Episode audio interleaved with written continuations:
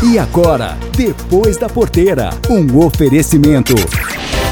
Sistema de exaustão Cicloar. Geoplan, soluções em agronegócio. E Federa, nutrição animal. Olá pessoal, tudo bem? Eu sou Nelson Moreira e vamos começar mais um Depois da Porteira, que hoje traz uma entrevista com o Edeon Vaz, onde falamos sobre logística no agronegócio. Mas o programa hoje tem um detalhe, é uma homenagem ao Dia das Crianças que se comemoram no dia 12 de outubro. Dois músicos mirins vão tocar suas músicas aqui no programa. É logo depois do comercial. Aguarde aí que já voltamos.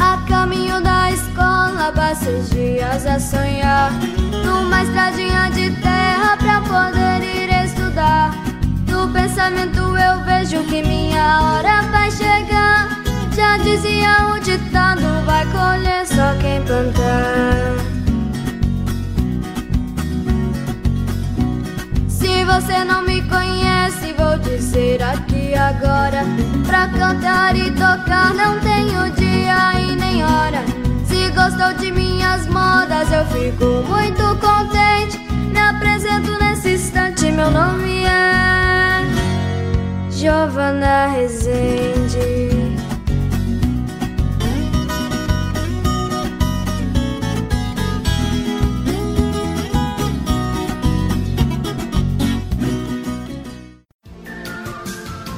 Mais saúde. Faça sua parte contra o coronavírus.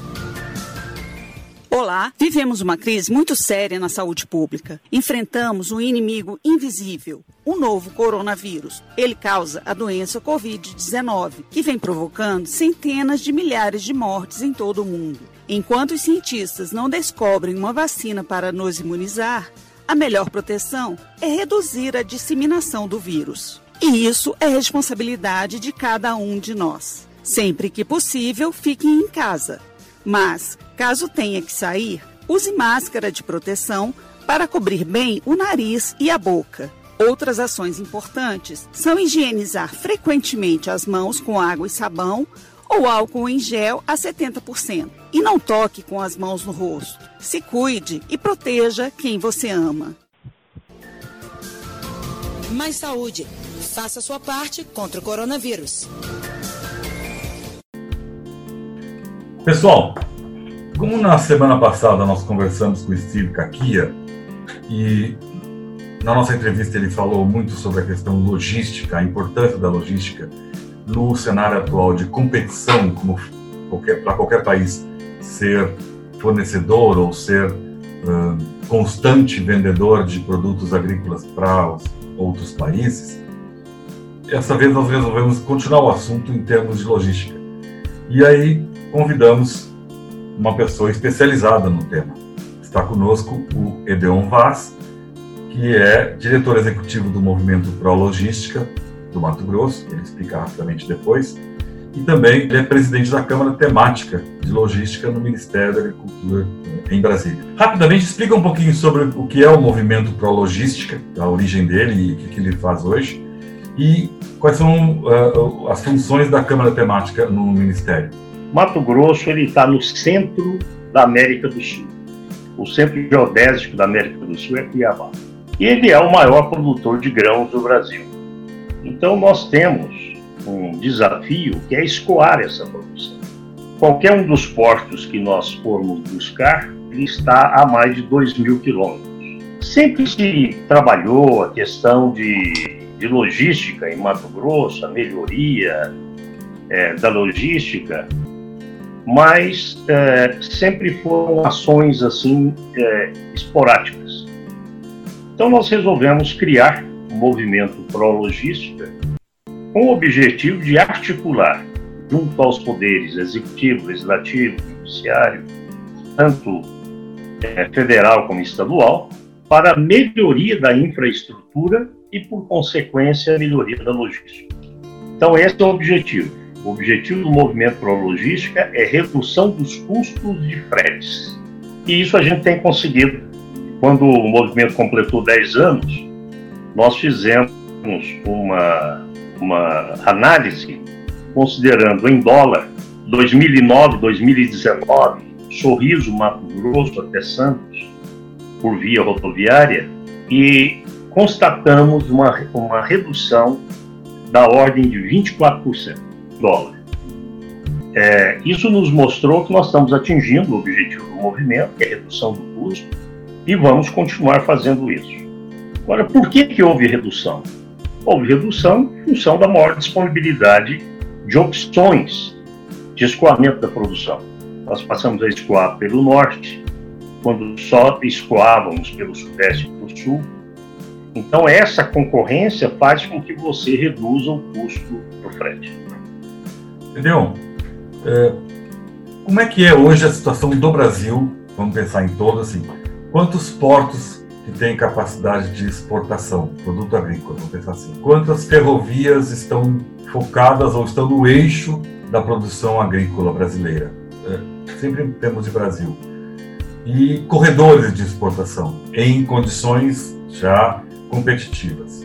Gosto muito de fazer uma analogia utilizando um trabalho que foi desenvolvido pela CETELOG, na verdade por colegas da CETELOG, eu, Carlos Alberto, quando foi desenvolvido o que a gente chama de paralelo 16. O que é o paralelo 16? É uma linha imaginária que você considera ali Ilhéus, Brasília, Cuiabá. Essa linha é mais ou menos a indiferença em você levar a produção para o norte ou levar a produção para o sul e sudeste. Essa, quando a gente fala na região norte, 63% de toda a produção de soja e milho no país é produzido desse paralelo para o norte e os 57% restante do paralelo para o sul, né?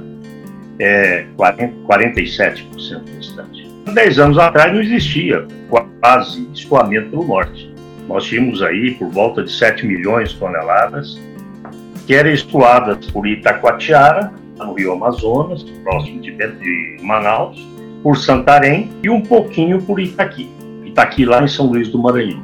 Com o advento da BR-163, hoje então, nós temos o que se chama de Arco Norte.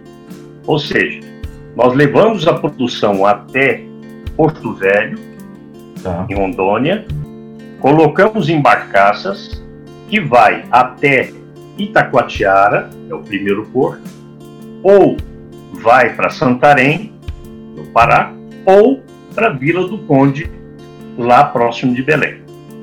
Certo. A produção que sobe a BR-63, é, ela vai a Miritituba, que é um distrito de Itaituba, está na margem direita do rio Tapajós, e de lá por barcaças ela vai a Santarém, pode ir a Santana, no Amapá, ou Vila do Conde, próximo de Belém. Aí nós já estamos fazendo o arco. Depois nós temos, lá em, em São Luís do Maranhão, já uma capacidade de 16 milhões de toneladas, cujo acesso é feito pela Ferrovia Norte-Sul, mais a Ferrovia dos Carajás, e também a, a rodovia então, aí, o acesso é ferroviário e rodoviário. Continuando o arco, nós temos Sergipe, faz um pouquinho, temos Cotegipe, próximo de Salvador, que faz 5 milhões de toneladas, e depois Ilhéus também está fazendo aí 500 mil toneladas. Aí nós fechamos o Arco Norte. Quando a gente leva para o Arco Sul, nós vamos a Vitória, do Espírito Santo, Santos, Paranaguá, São Francisco, já Santa Catarina, Imbituba e Rio Grande. Aí nós fechamos o Arco Sul. Esses são os portos que nós escoamos a produção de soja e milho, que são os grandes volumes. E depois você tem outros portos que você escoa produtos containerizados, principalmente é, as carnes, né, que são produtos refrigerados. Aí você tem maior volume Santos, Paranaguá, esses dois são os, os dois que têm maior volume. Depois tem um de Santa Catarina, tem dois de Santa Catarina. Tem Itapuá ali em Joinville. Isso, Itapuá, exatamente. Itapuá, esses são os que fazem maior volume de contêineres. E hoje, é, alguns produtos já são feitos também por contêineres, é, que são produtos destinados a mais nichos de mercado, como os pulses. Né? Os pulses são grão de bico, ervilha, é, feijões, é, painço, gergelim, né? Então isso faz é o grupo dos é o grupo dos pulses. E também é, soja não transgênica, é, milho não transgênico, também é feito é, por contêineres. Então, por exemplo, Mato Grosso, ele é, já começa, já começou, na verdade, a escoar esse tipo de produto por contêineres, ligando Rondonópolis a Santos. Então, aí nós temos transporte dos grãos, que é feito por navios graneleiros, o transporte dos refrigerados, que são feitos por contêineres, e o transporte dos pulses e produtos especiais que são feitos também por contêineres. Como é rádio, não dá para sentir o cheirinho do café que ficou pronto. Então eu e o Edeon vamos dar uma chegadinha ali para tomar um café e já voltamos. É rapidinho, logo depois do comercial. Fica por aí que já voltamos. Amigo produtor, quer aumentar os lucros melhorando a eficiência da sua unidade de armazenagem? Com o sistema de aeração e iluminação cicloar, você elimina a condensação, mantém a qualidade dos grãos armazenados, reduz a despesa com energia elétrica e inibe grande parte dos insetos, fungos e outras pragas. Venha para a evolução. Venha para Cicloar. Faça contato pelo 0800 645 3355. Nossa, esse café da Cochupé é muito bom. Agora voltamos para continuar nossa prosa com Edeon Vaz sobre logística. Essa estrutura uh, deixa o Brasil competitivo em termos de custos? Olha, o, o Brasil, o modal que nós mais usamos ainda transporte é rodoviário. Então nós temos ainda um caminho grande a seguir para que nós possamos mudar isso. E isso passa pela implantação de ferrovias, construção de ferrovias e também o melhor aproveitamento dos rios, ou seja, das nossas hidrovias. Então, quando a gente fala em competição, nós temos que analisar o seguinte: quem são os nossos maiores competidores? Nossos dois maiores competidores são os Estados Unidos e a Argentina. Né? Em termos de soja e milho. Os Estados Unidos ele tem um sistema desenvolvido ao longo do tempo é, que é a hidrovia do Mississippi e seus afluentes.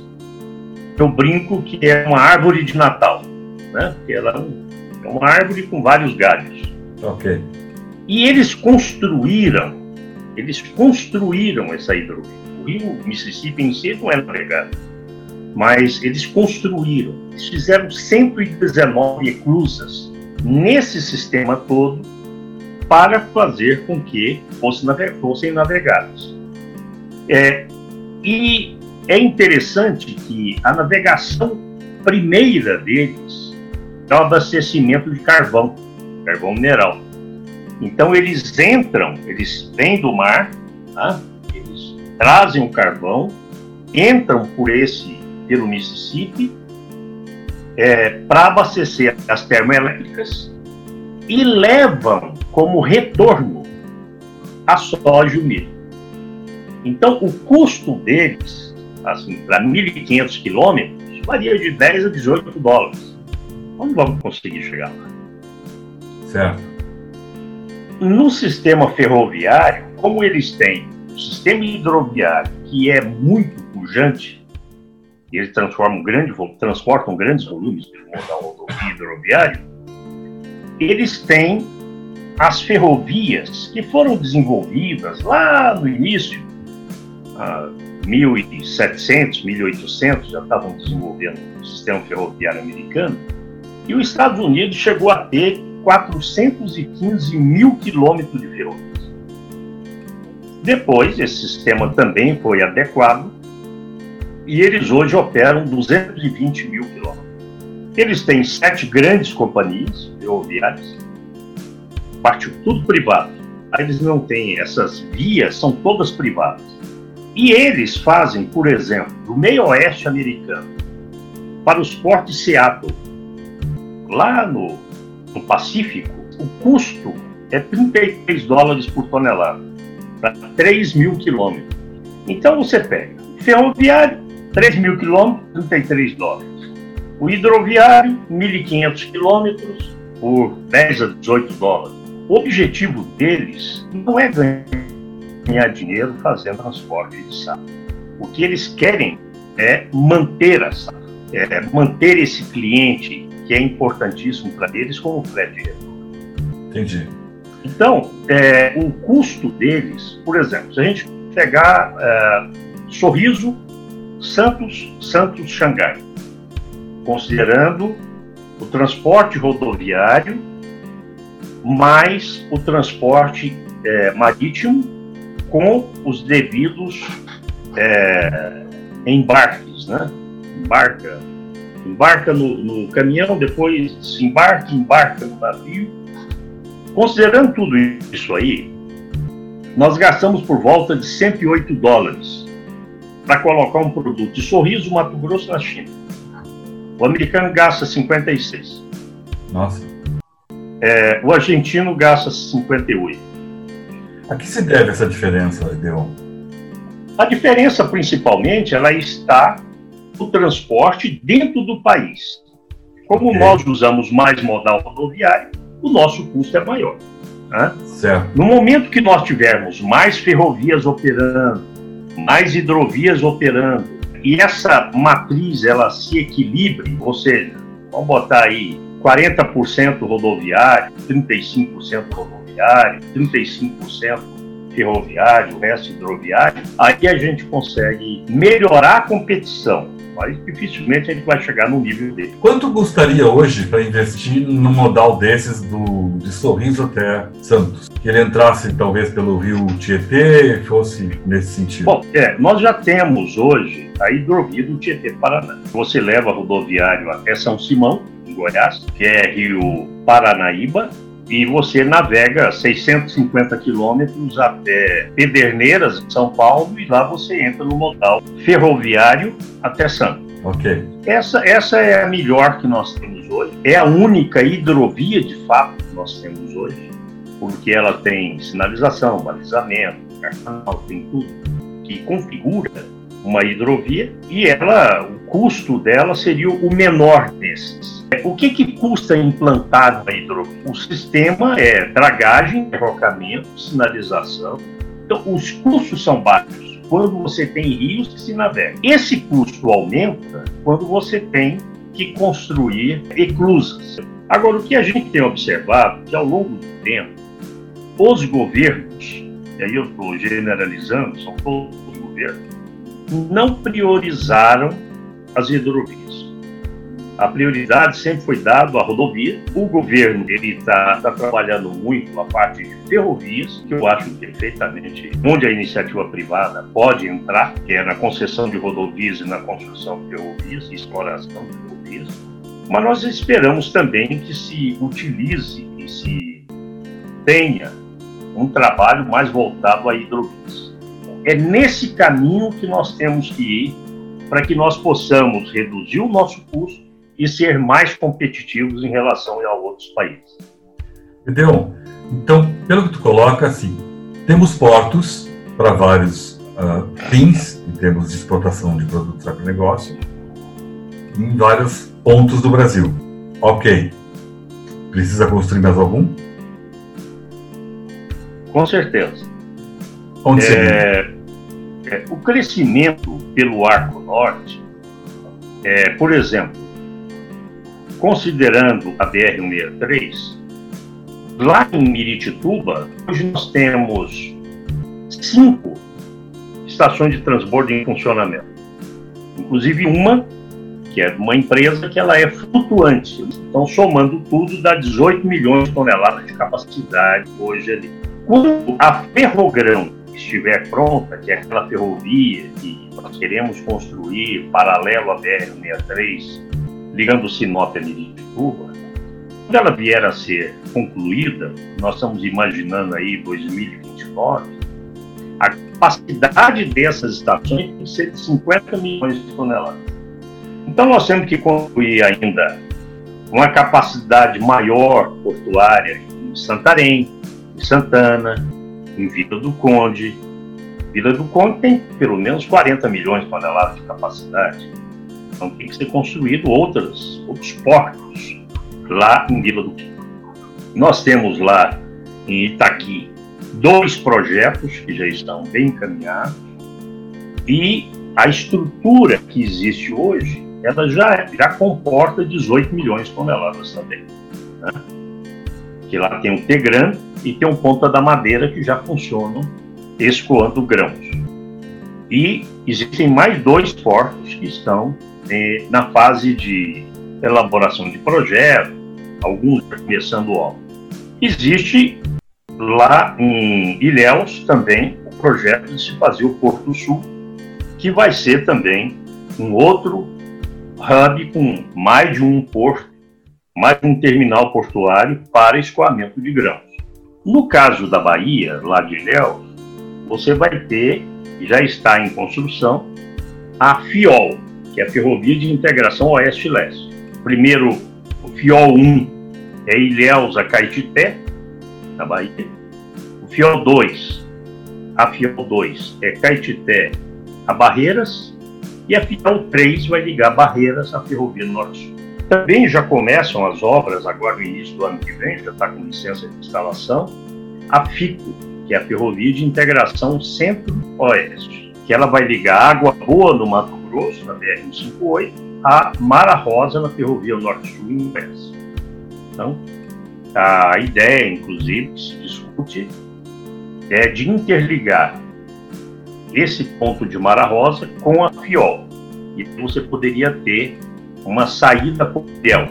Né? Então, em se configurando isso, nós vamos ter aí o Mato Grosso, através de Água Boa, no Mato Grosso, podendo escoar a produção para Ilhéus, para Itaqui, pela Ferrovia Norte-Sul, ou para Santos também na Ferrovia Norte-Sul. Então teriam três portos saindo é, de Água Boa. Gente, eu vou fazer mais uma pausa para um cafezinho e já volto. É rapidinho, tá? Existe uma diferença entre manter o gado alimentado e fazer ele ser produtivo.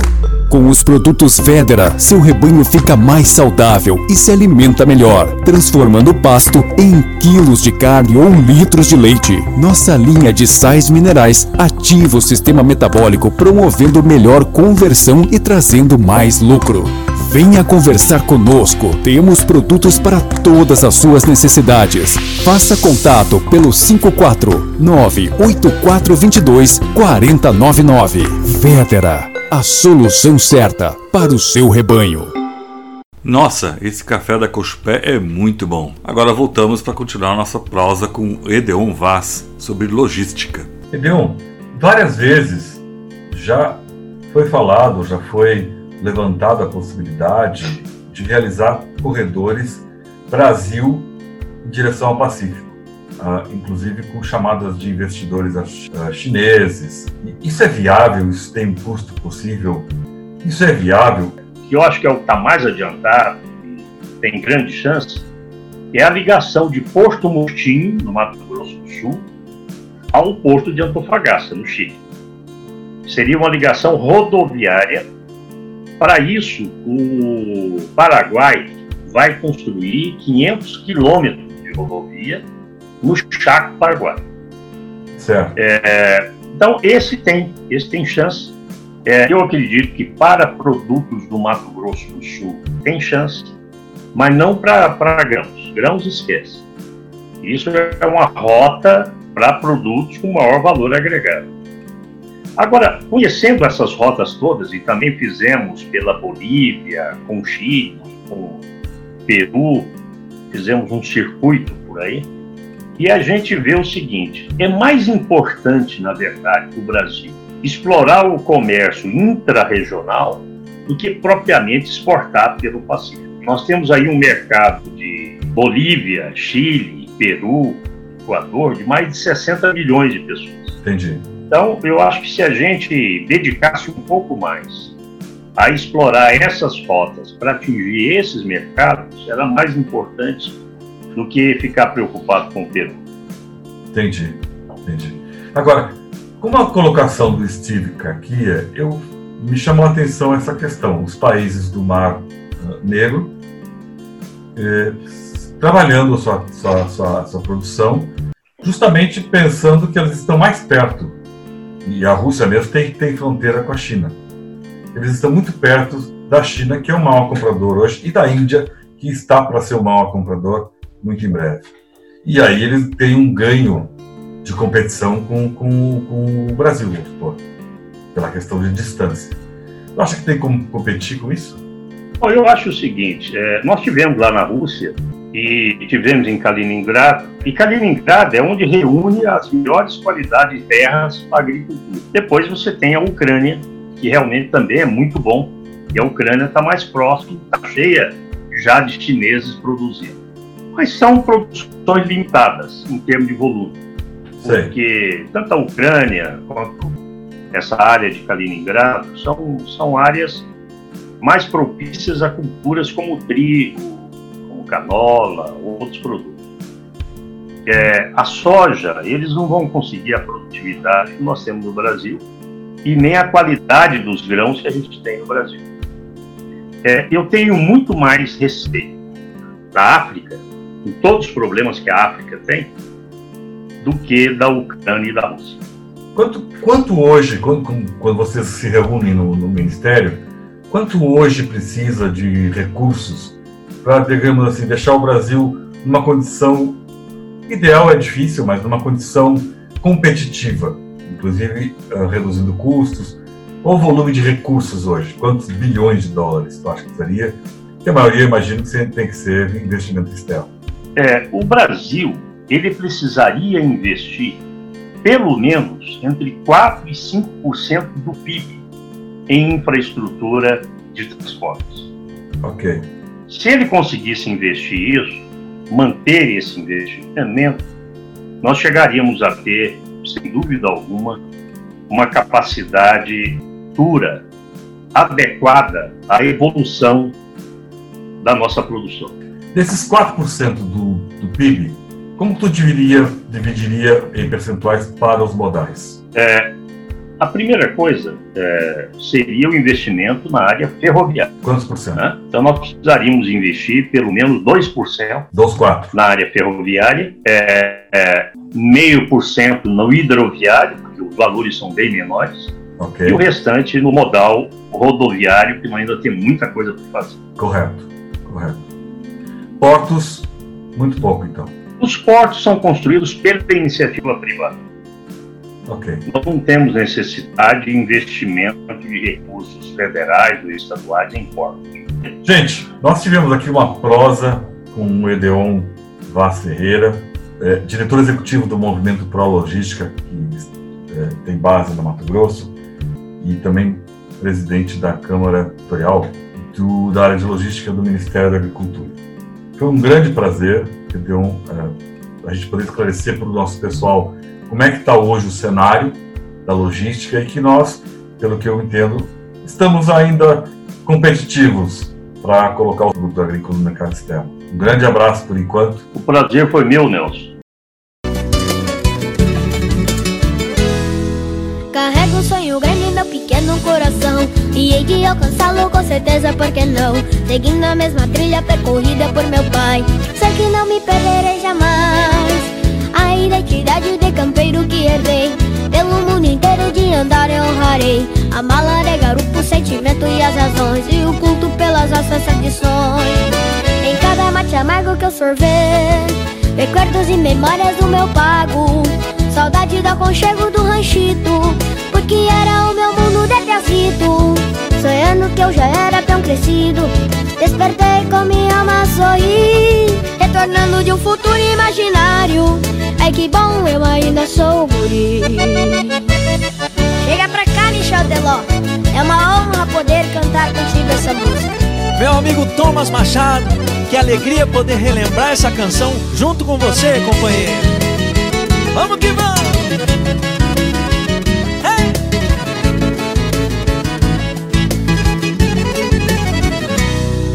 Carrego um sonho grande em meu pequeno coração E hei de alcançá-lo com certeza, por que não? Seguindo a mesma trilha percorrida por meu pai Sei que não me perderei jamais A identidade de campeiro que herdei Pelo mundo inteiro onde andar eu honrarei A mala de garupa, o sentimento e as razões E o culto pelas nossas tradições Em cada mate amargo que eu sorver Recuerdos e memórias do meu pago Saudade do aconchego do ranchito Porque era o meu mundo de piazito.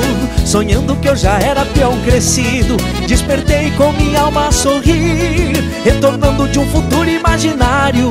Ai que bom, eu ainda sou guri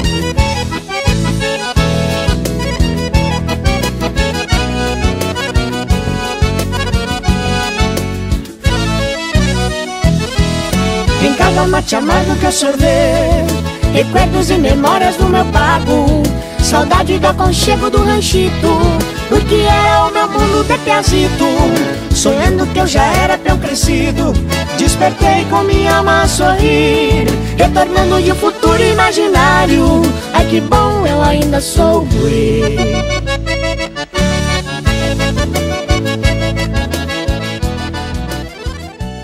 A primeira música que ouvimos foi Sonho de Violeira, com a Giovanna Rezende, e depois Ainda Sou Guri, Thomas Machado e Michel Teló. Thomas, inclusive, foi aquele vencedor do The Voice Kids. E vamos ao giro de notícias.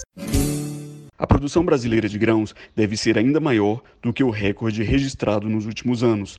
Dados do primeiro levantamento da safra 2020-2021, divulgado nesta quinta-feira pela Companhia Nacional de Abastecimento, a Conab, apontam um crescimento de 4,2%, com uma colheita de 268,7 milhões de toneladas, 11 milhões a mais do que a safra anterior. Os bons resultados provocam impactos no mercado externo e interno, incluindo um início de estabilidade no preço do arroz, conforme analisa o presidente da Conab, Guilherme Bastos. A suspensão da tarifa externa comum da TEC para 400 mil toneladas até 31 de 12 de 2020 surtiu o efeito esperado de interromper a continuidade das altas e no final do ano é comum essa demanda pelo arroz diminuir e já em janeiro já começamos aí a ter os primeiros lotes que serão colhidos da nova safra. Então acreditamos que o pico dos preços do arroz tenha sido superado com essas medidas. O secretário de Política Agrícola do Ministério da Agricultura, César Halum, prevê um crescimento ainda maior dos números para as próximas estimativas. Eu ainda creio que nós vamos crescer um pouco mais. Me atrevo a dizer isso por dois motivos. O primeiro deles é que nós estamos sofrendo aí um pouquinho com a situação de clima. As chuvas atrasaram um pouco, o sol está muito intenso. E um outro fator que me permite pensar assim é o apetite que os produtores rurais estão à procura do crédito rural no nosso plano safra. Sobre a estimativa atual, o gerente de levantamento e avaliação de safras da Conab, Fabiano Borges, comenta os destaques. Soja é o principal produto cultivado na primeira safra, na safra de verão. Em relação à safra passada, há um aumento de 2,5%, então a área vai ser de 37,9 mil hectares. Isso vai resultar em uma produção de 133,7 milhões de toneladas é a maior produção da série histórica. O Brasil se mantém, portanto, como o maior produtor de soja do mundo. O milho primeira safra também deve ter um desempenho melhor do que na última temporada, principalmente pela recuperação de produtividades na região sul, sobretudo no Rio Grande do Sul, quando a safra passada foi fortemente impactada por problemas climáticos. O diretor de Política Agrícola e Informações da Conab, Sérgio Desen, reforça que o crescimento da produção está baseado principalmente em um aumento da produtividade. Ele ressalta a importância do país como um player mundial na produção de alimentos. O produtor brasileiro, que é hoje um empresário, que é o tomador de risco da atividade agrícola, está assumindo esse risco, fazendo uso e aderindo novas tecnologias de produção e com isso está gerando essa altíssima produção com altíssima produtividade. E a gente vê que o Brasil acabou sendo um player muito, muito importante durante este ano, porque além de alimentar o Brasil, nós tivemos que alimentar outros mercados, estamos tendo que alimentar outros mercados. Com isso, nós estamos batendo recordes de exportação e, ao mesmo tempo, estamos mantendo o mercado interno abastecido mais informações e análises sobre este primeiro levantamento da safra brasileira de grãos podem ser conferidas no boletim divulgado no site da companhia em www.conab.gov.br. Reportagem Renato Paiva. E o destaque que eu trago hoje é o aumento da procura por crédito rural no país. A demanda disparou no mês de setembro com o início da nova safra de grãos. E o resultado foi um esgotamento antecipado dos recursos de algumas linhas de financiamento com juros controlados já desse novo Plano Safra 2020-2021, que entrou em vigor no mês de julho. Para a gente ter uma ideia, dados divulgados pelo Ministério da Agricultura esta semana, também pelo Banco Central, entre os meses de julho e setembro já foram desembolsados 73 bilhões e 800 milhões de reais, um resultado quase 30% maior que o registrado nos primeiros meses da safra anterior. E o crescimento do interesse por linhas para investimentos, olha só, foi de 73%, totalizando cerca de 20 bilhões de reais. Já nas operações de custeio, a alta foi de 20%, para 42 bilhões e meio de reais. A ministra da Agricultura, Tereza Cristina, afirma que os produtores estão confiantes com o futuro dos seus negócios e estão contratando crédito apesar das taxas de juros superiores às desejadas. Por conta da taxa Selic nos níveis mais baixos da história, a gente esperava que os juros também agrícolas fossem menores, mas estão aí acima de 6% em boa parte das linhas. E um grande destaque que merece aqui a nossa atenção é que entre as linhas de crédito para investimentos, uma das que estão com uma demanda mais aquecida é o Moder Frota, que é aquela linha voltada à aquisição de máquinas agrícolas.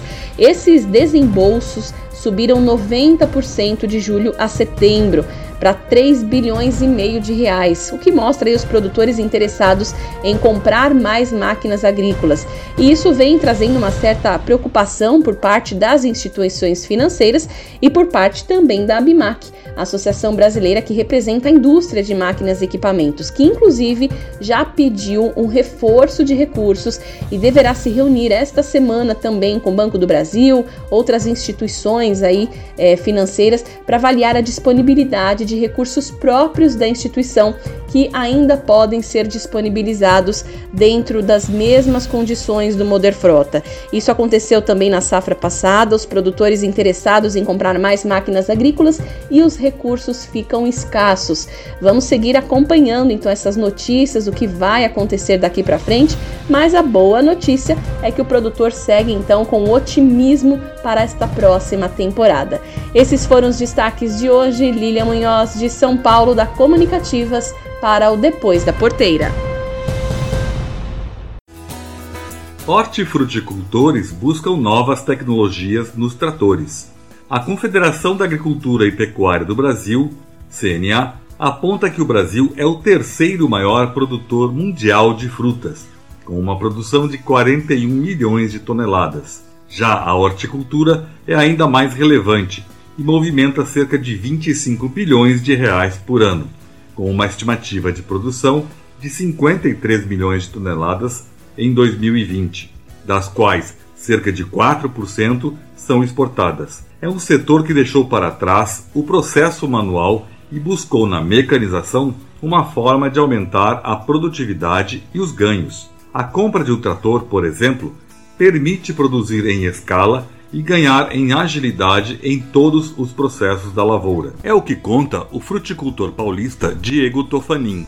Eu nem penso como importância, é necessidade mesmo de um trator. No caso aqui é fruticultura, né? Hoje seria inviável trabalhar sem uma máquina dessa qualidade aqui. Como a mão de obra está escassa e, e, a produção sempre querendo mais qualidade e agilidade, eu acho que nos dias de hoje seria impossível querer trabalhar, produzir sem um maquinário desse. Produtor que atua neste mercado precisa de um trator com algumas tecnologias, principalmente na hora de trabalhar nos canteiros ou em ruas na fruticultura, disse o gerente de marketing e produto da LS Tractor, Astor Kilp. Ele afirma ainda que a sua empresa trouxe para o mercado brasileiro uma solução que se encaixa perfeitamente para o segmento. Atividade agrícola ou horticultura em fruticultura algumas aplicações que exigem um trator é, com características especiais para trabalhar em áreas restritas. O que, que esse trator precisa ter? O trator precisa ser um trator compacto, trator mais estreito e um trator também mais curto. A LS Tractor veio para o Brasil com alguns projetos que são diferenciados para esse tipo de aplicação. Outro diferencial oferecido pela fabricante está na sua transmissão. É um trator com uma transmissão muito especificada. Quando eu falo especificada, com 16 marchas à frente e 16 a ré. E mais o super redutor vão entregar para essa transmissão uma opção de 32 velocidades. Então tenho velocidades, 16 velocidades reduzidas e mais 16 velocidades normais, ditas normais. Então dificilmente vai ter alguma operação em que eu não vou ter uma velocidade muito bem ajustada. Uma inovação que está mudando conceitos na gestão das propriedades é a telemetria. Kilp disse que a empresa oferece um pacote tecnológico para atender a esta demanda. O pacote LS-Tech é um conjunto de tecnologias como a proteção eletrônica de motor, sistema de telemetria, que é o Unit Control, e um piloto automático hidráulico. Nós passamos a oferecer para tratores abaixo de 100 cavalos uma tecnologia antes só disponível para tratores de maior potência, que é um sistema de telemetria para monitoramento da máquina no campo, de forma online ou para posterior avaliação desse do dia a dia do que a máquina realizou, de tarefas e de que forma ela foi utilizada no campo. Para a Agropress, Nelson Moreira.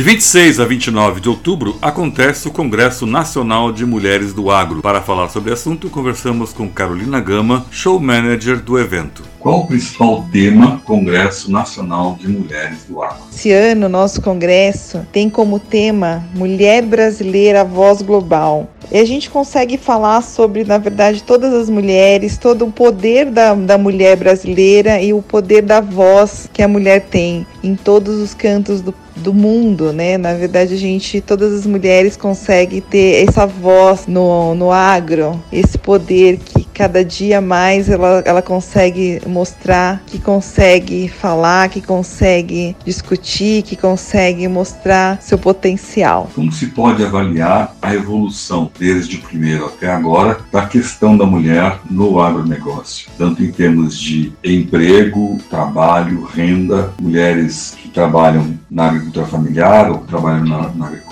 comercial de maior escala? Como está essa situação? Uh, quando a gente fala do Congresso, desde o primeiro Congresso em 2016, a gente começou pequenininho, a gente começou tímidas, né? Com 600 convidadas, 600 congressistas, e o ano passado a gente uh, chegou praticamente a 2 mil convidadas, 2 mil congressistas. E nesse período todo que a gente tá, a, a, gente acompanha todo o congresso desde lá atrás, né, desde o primeiro ano, a gente acompanha todas as mulheres e algumas são bem fiéis a nós, né? Elas estão com a gente desde o começo. Então a gente consegue ver como é, elas estão conseguindo estar à frente na gestão das fazendas, nos trabalhos, nas empresas. É, elas estão superando algumas coisas que a gente não imaginava. Então, assim, as mulheres uh, fazem isso com, com muito cuidado, com muito zelo e elas não desistem.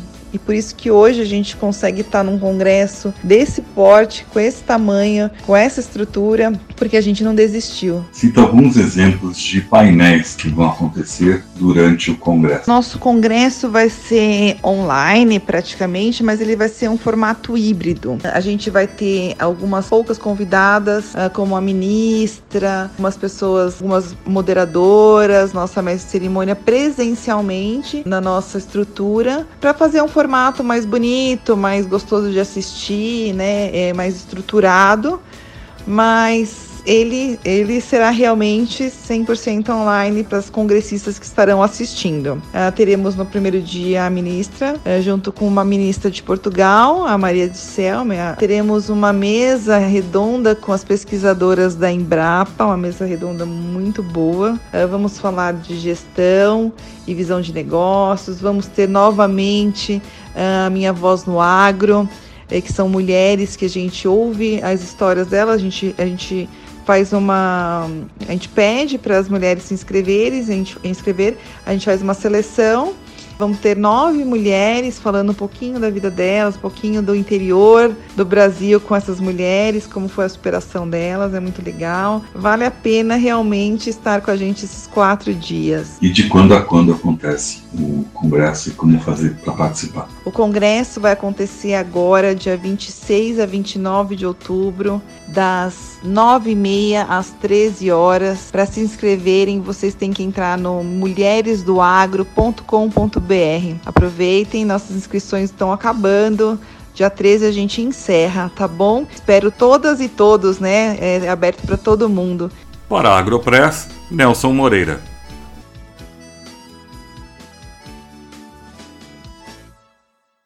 Depois do intervalo, vamos ter as informações do mercado e nos comentários a participação especialista do mestre do agronegócio, o José Luiz Tejon. Aguarde só um instante. Você que é produtor de hortifruti, tá sabendo que a LS Tractor tem os tratores feitos sob medida para sua propriedade? Eles são tão específicos que têm até um nome diferente. São os Hortifruti Tratores. Com ele, você faz as tarefas da sua plantação com eficiência garantida por quem entende do negócio. Afinal, a tecnologia vem da Coreia do Sul, uma das maiores especialistas em hortifruti do mundo. Pode confiar. Vá até uma concessionária, converse com um dos nossos nossos profissionais e garanta o seu Hortifruti Trator LS Tractor, a marca de tratores que mais cresce no Brasil. Soja, milho, boi gordo, preço do leite. Vem aí as informações do mercado agropecuário.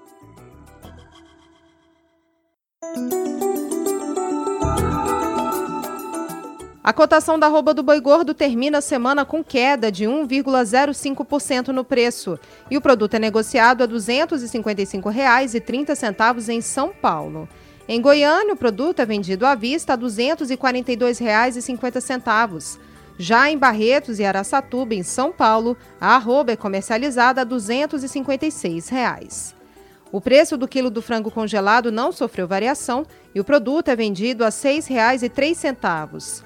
O preço do frango resfriado também não teve variação e a mercadoria é comercializada a R$ 5,99. No mercado financeiro, o preço da carcaça suína especial subiu 0,85% e o produto é negociado a R$ 11,84.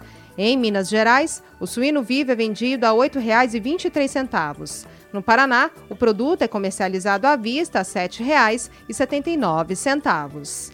Os valores são do Canal Rural e CPEA. Reportagem Jalila Árabe.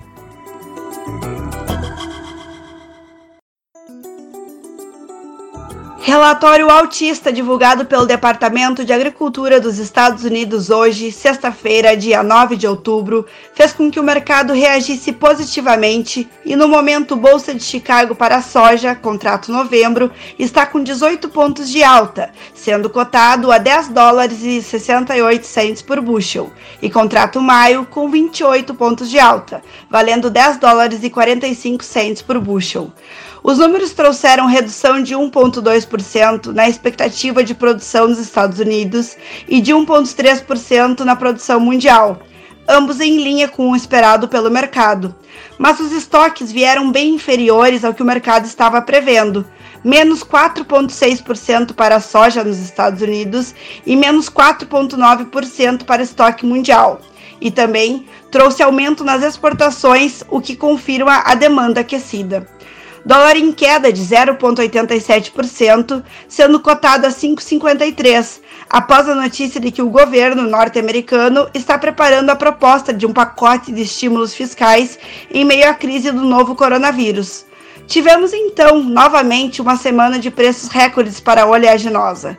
Quem quiser receber os nossos informativos de forma gratuita sobre o mercado da soja e desejar fazer ótimos negócios com os melhores preços, me mande uma mensagem para o número 054 99922 2121. Será um prazer te manter bem informado. Aqui, Franciele Link, da corretora Moeda da Terra, especialmente para o programa Depois da Porteira. Um abraço a todos.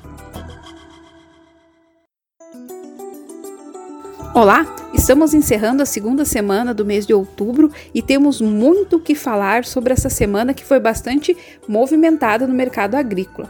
Tivemos subas significativas nas commodities milho, que acumularam durante a semana preço de balcão quase R$ 3,00 por saca. E a sexta-feira não poderia ser nada mais diferente. A USDA reportou seu novo boletim mensal de oferta e demanda, reduzindo as expectativas com relação à safra de milho e soja do país.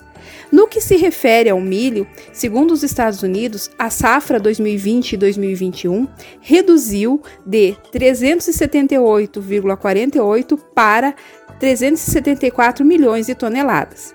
A queda chega a 4,5%. Desta forma, os estoques americanos de milho também caíram bastante, passando de 63,6 para 55 milhões de toneladas, um recuo de 8,5. Apesar da boa queda, o mercado esperava que o número chegasse aos 53,9 milhões de toneladas.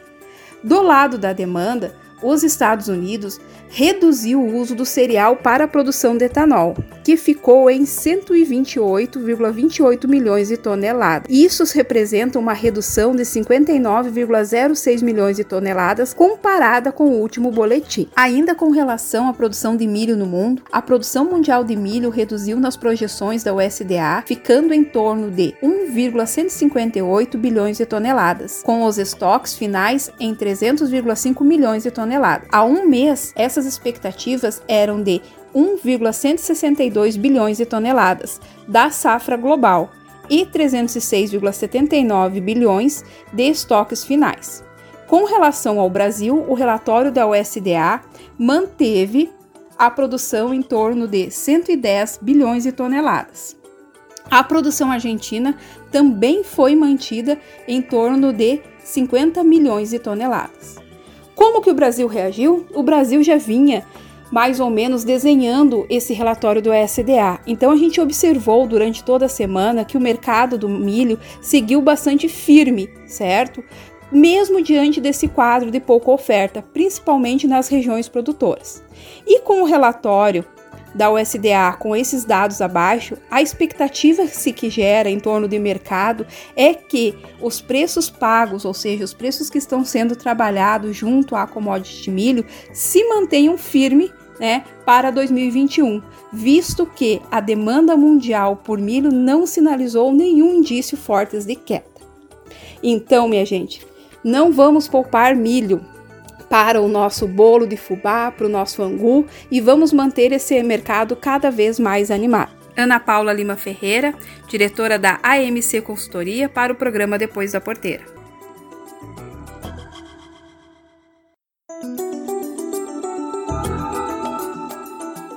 Olá a todos, eu sou o Rafael Ribeiro, sou zootecnista e consultor de mercado da Scott Consultoria. Trago informações sobre o mercado de leite derivados no fechamento de setembro, é o mês que encerrou, e as expectativas agora para outubro e novembro com relação ao preço do leite. Também vamos falar um pouquinho sobre custos de produção, com destaque aí a questão da alimentação concentrada, né? Então, com relação ao mercado do leite, a gente destaca aqui o quarto mês consecutivo de alta, né? Desde o cenário mais fraco ali em abril, maio, o mercado vem firme, em função aí da concorrência entre os laticínios pela matéria-prima clima, né, um cenário que a gente viu nos últimos meses, e as valorizações em função dessa oferta mais ajustada de leite, né, e uma demanda aí melhorando desde junho, a gente teve aí fortes valorizações nos pagamentos e nesse último pagamento agora de setembro não foi diferente, né? Então, considerando a média nacional, o preço do leite ao produtor subiu 4,5% no pagamento é, de setembro, né? E desde maio a alta chega a 23,8%, 23, considerando a média nacional, né? E na comparação com qual período do ano passado passado, o preço médio nacional está aí 29,1% acima do registrado, portanto, em setembro do ano passado. Né? Do lado da demanda, a gente destaca o cenário é, firme, pelo menos até setembro, né, com relação aí, principalmente aos leites fluidos, ao leite em pó, e também o mercado de leite de queijos reagindo desde junho com a flexibilização da abertura do comércio aqui no país, né? E com relação à produção, depois dos aumentos verificados aí nos últimos meses, né, a gente destaca aqui é, o volume captado estabilizou ou até caiu em algumas bacias, principalmente no sul do país. Então esse cenário mais ofertado, mais ajustado, desculpa, do lado da oferta e a concorrência é, se mantendo aí entre os laticínios, fez o preço do subir pelo quarto mês consecutivo, né?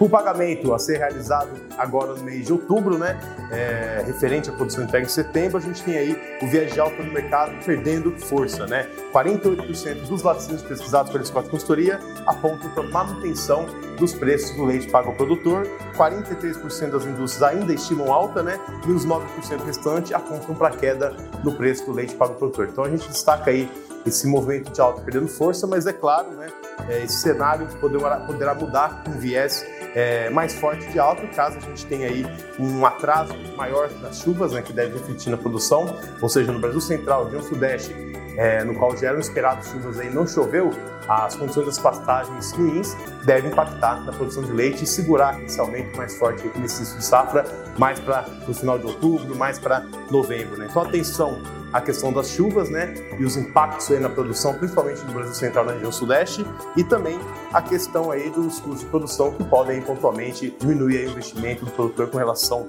à alimentação, né? E para o pagamento de novembro, a gente já tem boa parte das indústrias falando em instabilidade no preço do leite pago ao produtor e já aumentando também o número de vacinos apontando para queda, já esperando um peso maior da safra de leite, né, com as chuvas nessas bacias que eu citei, né.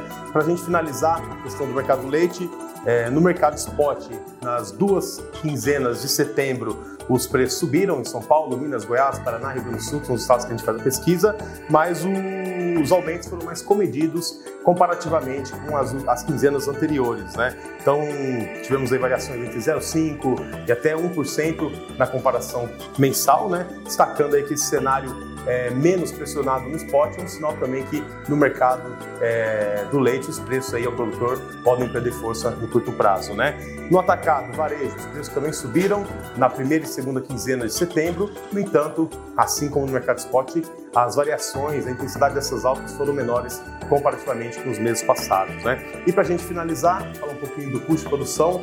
A gente viu aí o preço do leite subindo fortemente nos últimos quatro meses, mas os custos de produção também tiveram um forte aumento é, em 2020 de maneira geral, né? Segundo o indicador aqui da Scott Consultoria, no mês que encerrou em setembro, o custo da atividade leiteira subiu 4,4% na comparação mensal, portanto, em relação ao agosto deste ano, e em relação a setembro do ano passado, os custos, segundo o nosso indicador, estão aí 22,8% maiores este ano no caso da atividade leiteira, né?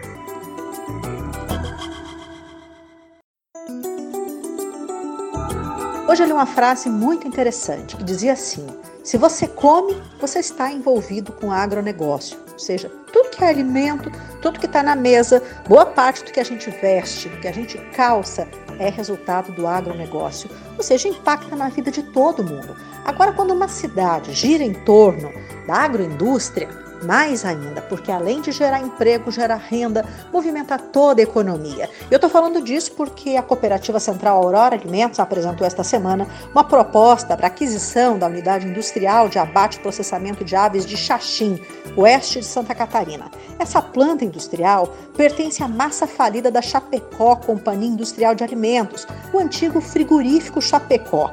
A planta industrial estava arrendada para Aurora desde 2012 de, de acordo com informações divulgadas pela Aurora, a proposta foi entregue para o juízo de falências da comarca de Chapecó e nas próximas semanas deve sair o resultado aí. A Aurora foi a única empresa a apresentar proposta na compra, para compra, né, dentro do prazo estabelecido pela Justiça. O que, que significa isso? Na época que o frigorífico Chapecó faliu, toda uma cidade sofreu por conta disso, até a Aurora ir lá e fazer o arrendamento desta empresa. Agora, a compra significa para o trabalhador e para toda a economia da cidade, até do estado, vou dizer assim, um impacto muito grande. Significa a garantia de que uma empresa de sucesso, que uma empresa saudável financeiramente, vai seguir adiante. Isso significa mais produção de frango, frango para exportação, inclusive.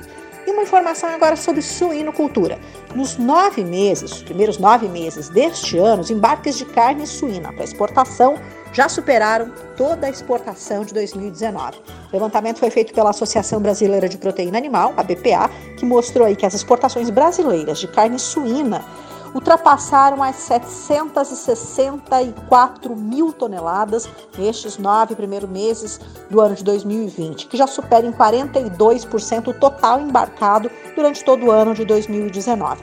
O saldo acumulado em 2020 supera, inclusive, as exportações totais do ano passado. E o destino a gente já vem falando aqui seguidamente, a China. Né? A China é a maior compradora de carne suína brasileira, aumentou a importação em 133%, seguido aí de Hong Kong, Singapura e Vietnã. Para ter uma ideia, só o Vietnã aumentou a importação de carne suína em 205%, ou seja, boa parte da carne consumida na Ásia está vindo mesmo do Brasil. E uma última informação: os suinocultores do Mato Grosso continuem em alerta, uh, eles estão preocupados com medo aí do desabastecimento do milho. A preocupação é grande, porque nunca houve tanta venda antecipada de grão como aconteceu esse ano. Né? A gente já falou sobre especulação no mercado futuro para soja, compras aí, safras já uh, 21, 22 sendo comprometida para venda, e isso preocupa, claro, o produtor de suínos. Uh, é que o grão, o milho, junto com o farelo de soja, representa pelo menos 70% do custo de produção. E o custo de produção de aves e suínos esse ano cresceu muito em função do aumento do preço dessas commodities agrícolas. Preocupação no Mato Grosso também em função das usinas de etanol que estão produzindo álcool a partir do milho. Essa é uma competição que a gente já comentou aqui, uma competição complicada.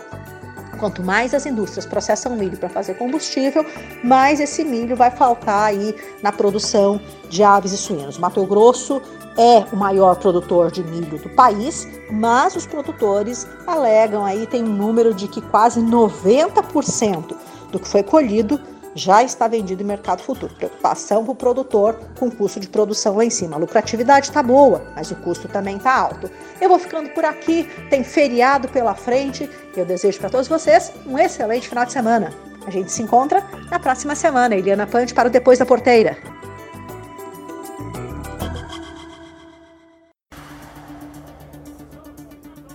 E agora, Mundo Startup, apresentado pela Kátia Desessart.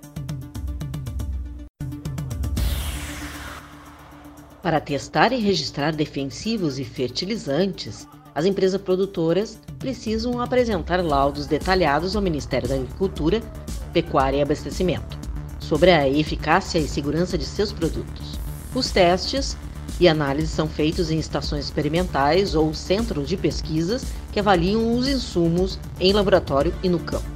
E é nesse nicho que a startup AgriStef atua, com o objetivo de obter melhores resultados para estas estações que necessitam de equipamentos customizados, como o pulverizador compacto e simuladores de chuva, que estão dentre as especialidades da startup.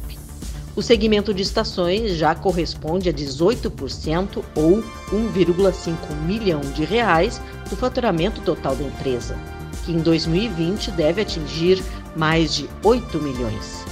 As estações experimentais devem ser equipadas com uma estrutura tecnológica que possibilite simular condições climáticas e de cultivo de várias regiões do país, garantindo o desenvolvimento de soluções que vão auxiliar o trabalho dos agricultores brasileiros e garantir mais rentabilidade ao negócio, explica Efraim Albrecht, diretor de operações da startup AgriSec. A startup tem uma linha de equipamentos com destaque para os pulverizadores Cider, que garantem a precisão e agilidade operacional, segurança de aplicação de defensivos e fertilizantes que foram projetados para atuar em parcelas experimentais. Implemento do projeto para ser acoplado na lateral do trator, posicionado transversalmente às linhas da cultura, com capacidade de aplicação precisa e de utilização de vários produtos na mesma passada, em diferentes parcelas, explica Guilherme Gray, diretor de gestão e vendas da Agricef. E de acordo com Carlo Santilli, pesquisador de desenvolvimento de produtos da Sigenta, ele disse que conseguiu trabalhar nas horas mais adequadas do dia, sem desgaste humano na aplicação manual e com menos risco para o aplicador. Santilli explicou que teve ótimos resultados na pulverização em parcelas de soja, milho, algodão e feijão.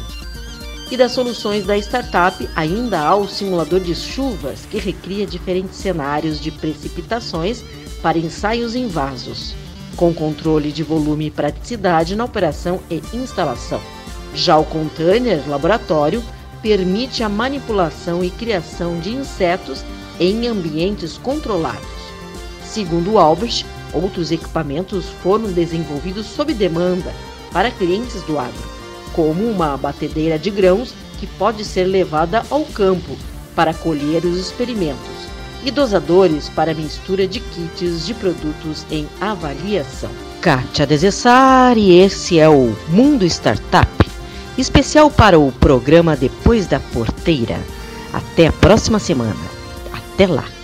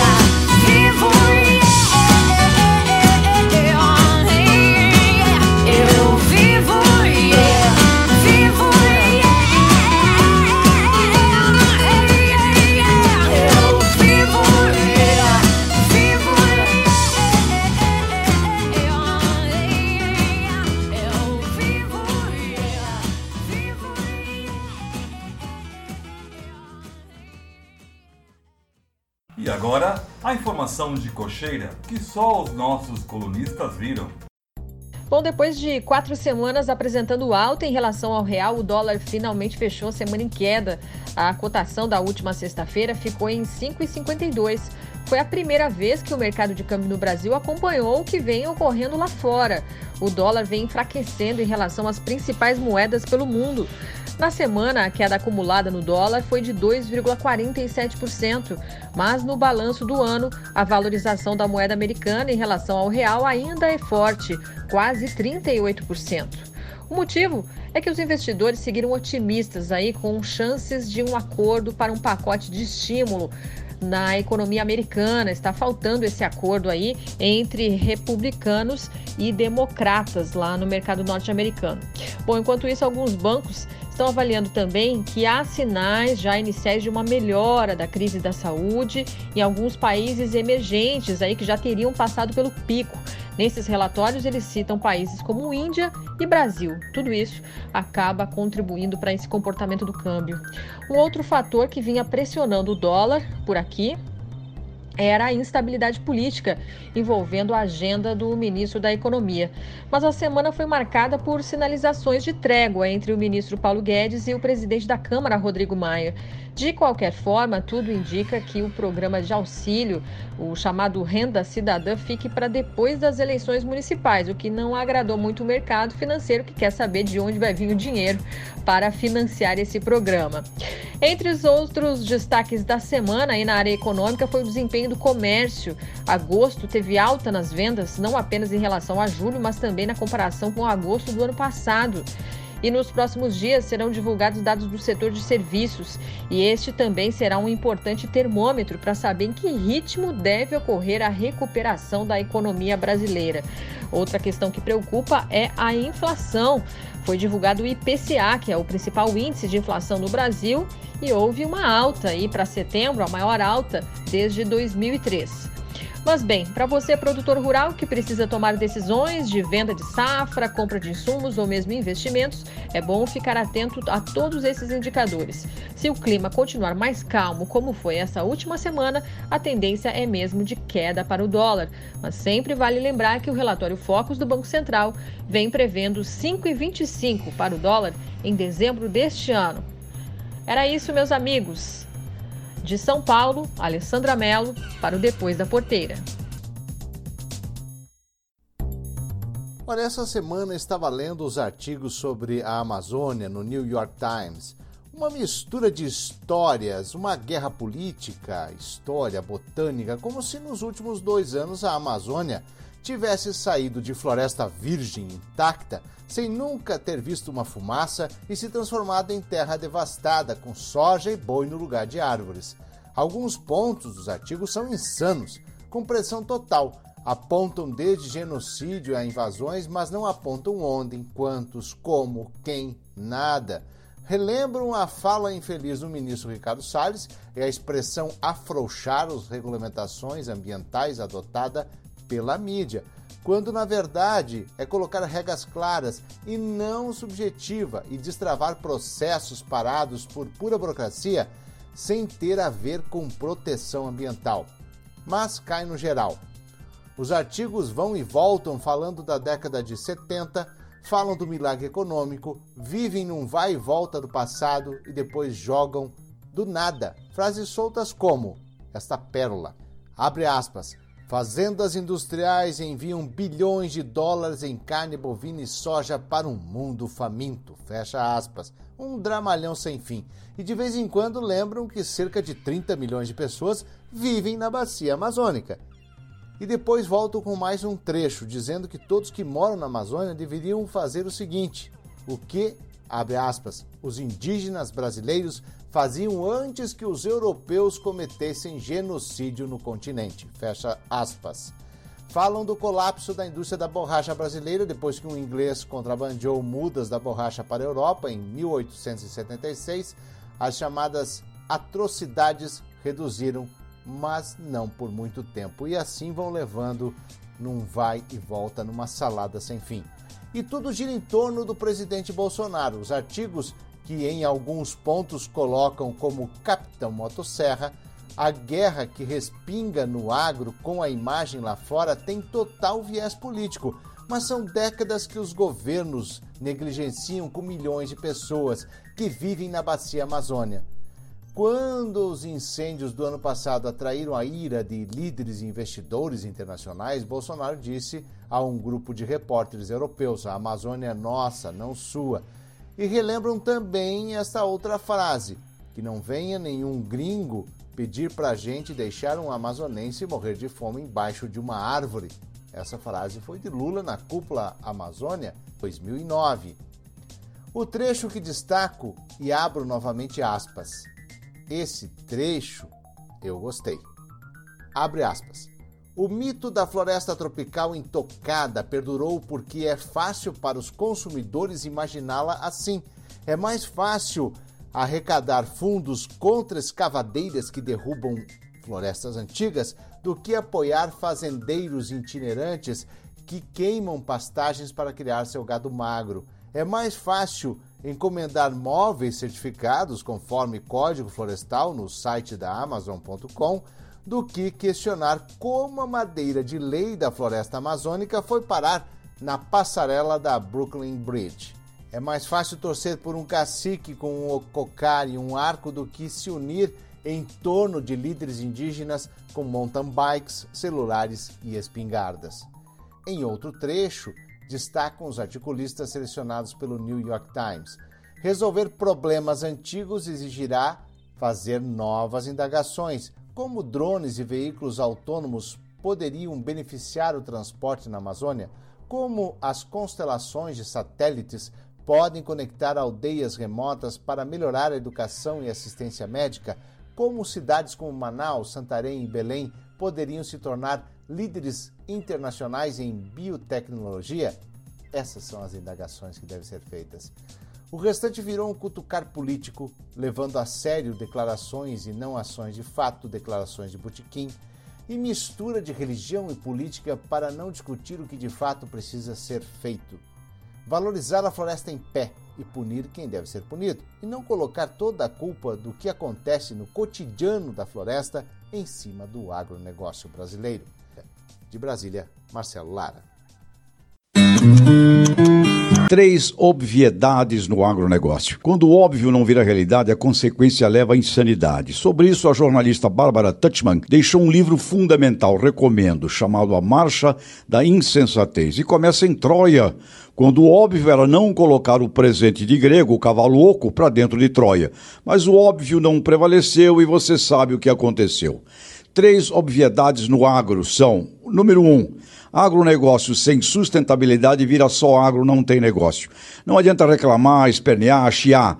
Agro e sustentabilidade é uma coisa só. E tem gente fazendo, como lá em Balsas agora, Maranhão, criado o corredor da soja responsável até o porto de Itaqui. Apenas um exemplo do óbvio. Óbvio número dois. Agronegócio sempre foi administração de cadeia produtiva, desde o consumidor, as percepções da sua mente, até o geneticista que cria semente, com produtores, agroindústria, comércio, serviços reunidos. Sem organização de cadeia produtiva no agronegócio, ele vira só agro, não tem agregação de valor no negócio. E o óbvio número três, crescimento do país. Agronegócio é um legado brasileiro dos últimos 50 anos. Significa a única possibilidade de crescimento sustentável do Brasil para buscarmos um produto interno bruto digno, em torno de 4 trilhões de dólares no mínimo nesta década. E isso exige um planejamento estratégico nacional, do A do, do abacate até o U da uva ou Z do zebu, para dobrar o agro de tamanho e impactar todo o PIB brasileiro. Sem planejamento estratégico do agronegócio, não teremos nem agro, nem negócio e nem PIB. O óbvio, amigas e amigos, está na cara. Fazer o óbvio exige vergonha na cara. Lideranças, deixem os egos em casa, porque o Brasil só precisa do óbvio bem feito e já. José Luiz Tejon. A última música que ouvimos foi cantada por Tamara Angel e é uma composição letra e música do José Luiz Tejon.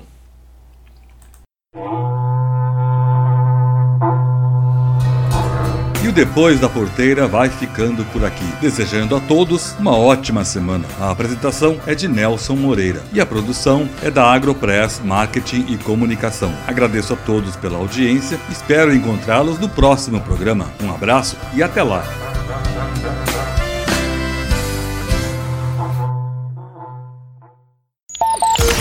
Este foi o Depois da Porteira, o agronegócio em destaque. Um oferecimento. Sistema de exaustão Cicloar, Geoplan, soluções em agronegócio. E Vedera, nutrição animal.